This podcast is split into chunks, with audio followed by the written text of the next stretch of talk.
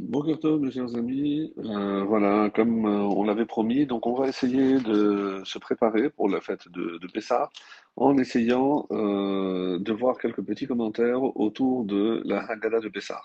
Alors, le premier point, donc, euh, quand on parle de la Haggadah, c'est un terme qui a été tiré de l'obligation qui est marquée dans la Torah, Vehigadeta bincha, et tu, en feras la narration à ton fils. C'est-à-dire, on a le devoir de la Torah de raconter à nos enfants les bincha, la sortie d'Égypte avec tous les détails, et c'est la raison pour laquelle, donc, ce qu'on appelle le Baal Haggadah, le rédacteur de la Haggadah. Généralement, donc, on ne connaît pas, on l'appelle toujours euh, sous cette façon-là, le rédacteur de la Haggadah. Il y a plusieurs hypothèses. Euh, une qui est très intéressante, c'est celle du Rav Falaji, qui pense que celui qui a écrit euh, la Haggadah, c'est Rabbi Akiva. Pourquoi? Parce que quand euh, sont cités les quatre sages euh, dans la Haggadah, on voit que tout le monde est allé vers Rabbi Akiva, ce qui est assez étonnant parce que lui est considéré comme un des élèves. Normalement, les maîtres ne vont pas chez les élèves, donc on considère que il avait invité les, les autres rabbinim justement pour commenter la, la Haggadah et c'est la raison pour laquelle ils sont restés toute la nuit.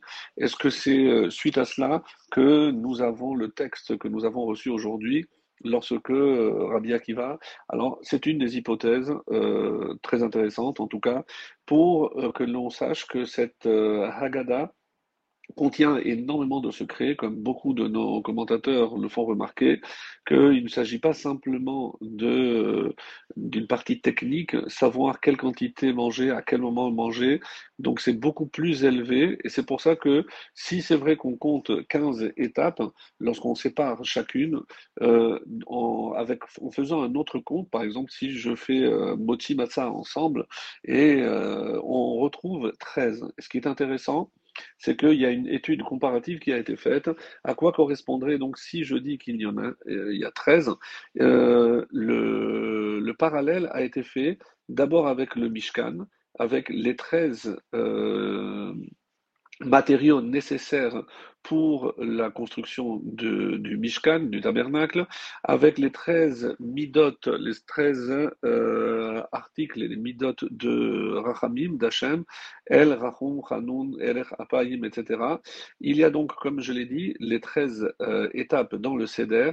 Il y a également, au niveau de la Tfila, les 13 euh, bénédictions intermédiaires dans l'Armida, et aussi il y a un parallèle avec les 13 brachot que l'on dit tous les matins, à savoir on commence par euh, les euh, Hanotel Aservi Bina, celui qui a donné à mon coq le discernement, et je termine euh, par Goy et Eved, et quand on, on compte, on tombe sur 13.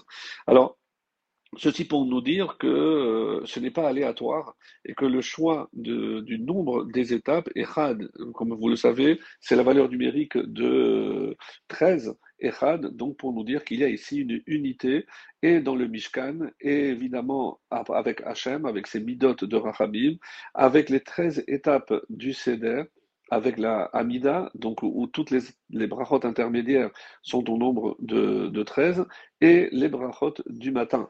Alors, par exemple, euh, on commence par euh, le, le, Mishkan, c'est l'or, l'argent, le cuivre, euh, l'azur, pourpre, écarlate, le lin, 8 poils de chèvre, 9 peaux de bélier, 10 le bois de chittim, 11 l'huile, 12 les aromates et 13 les pierres précieuses. Alors, c'est pour ça que des fois on trouve 15 parce qu'on détaille les pierres précieuses, il y en avait trois euh, catégories, mais si je les regroupe, donc je retombe sur ce chiffre de 13. El, Rachum, Hanun, Erer, Apayim, Verav Chesed, Emet, Notzer Chesed, La Alafim, Noseavon, Vafesha, Vechata'a, Venake. Donc, ce sont les 13 midotes de miséricorde de Dieu, le cadeau que le Satan avait fait à Moshe pour euh, se faire pardonner, et c'est ce qu'on fait d'ailleurs lorsqu'on fait Tachanunim.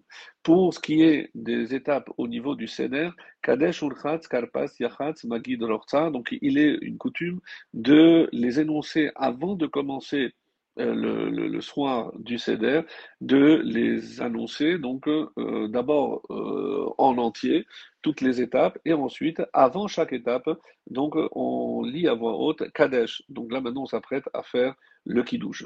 Si le nombre est 15, ça correspondrait, comme vous le savez, aux 15 euh, mismorim, shir la mahalot, le le quantique des degrés, parce qu'il y avait dans le Betamigdash, dans le sanctuaire, dans le temple, il y avait 15 euh, marches, et c'est pour accéder à la partie qui est appelée Kodesh. Autrement dit, il faut voir dans toutes ces étapes une élévation vers la Kedusha, et c'est pour cela que euh, les étapes et l'ordre dans lequel sont données ces étapes est extrêmement important, d'où le nom que l'on va donner aussi à cette soirée, l'El HaSeder, la nuit du Seder, de l'ordre à respecter par rapport justement à toutes les étapes qui sont euh, répertoriées dans la Haggadah.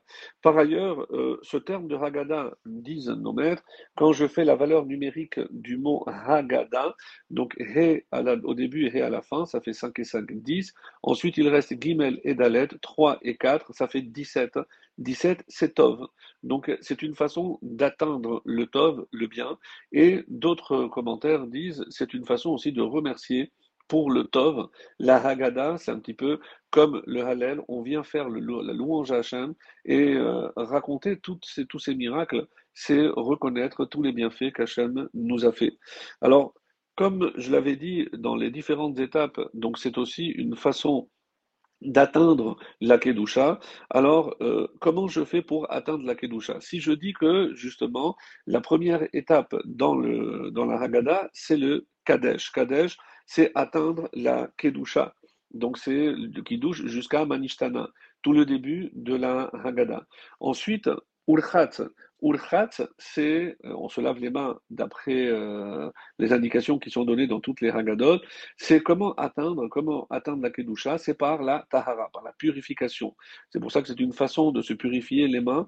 Et comment je peux atteindre la, la purification? Et c'est pour ça que chaque étape vient pour que je ne perde pas l'objectif qui est euh, Goy Kadosh, une nation sainte, comment je peux atteindre cette sainteté?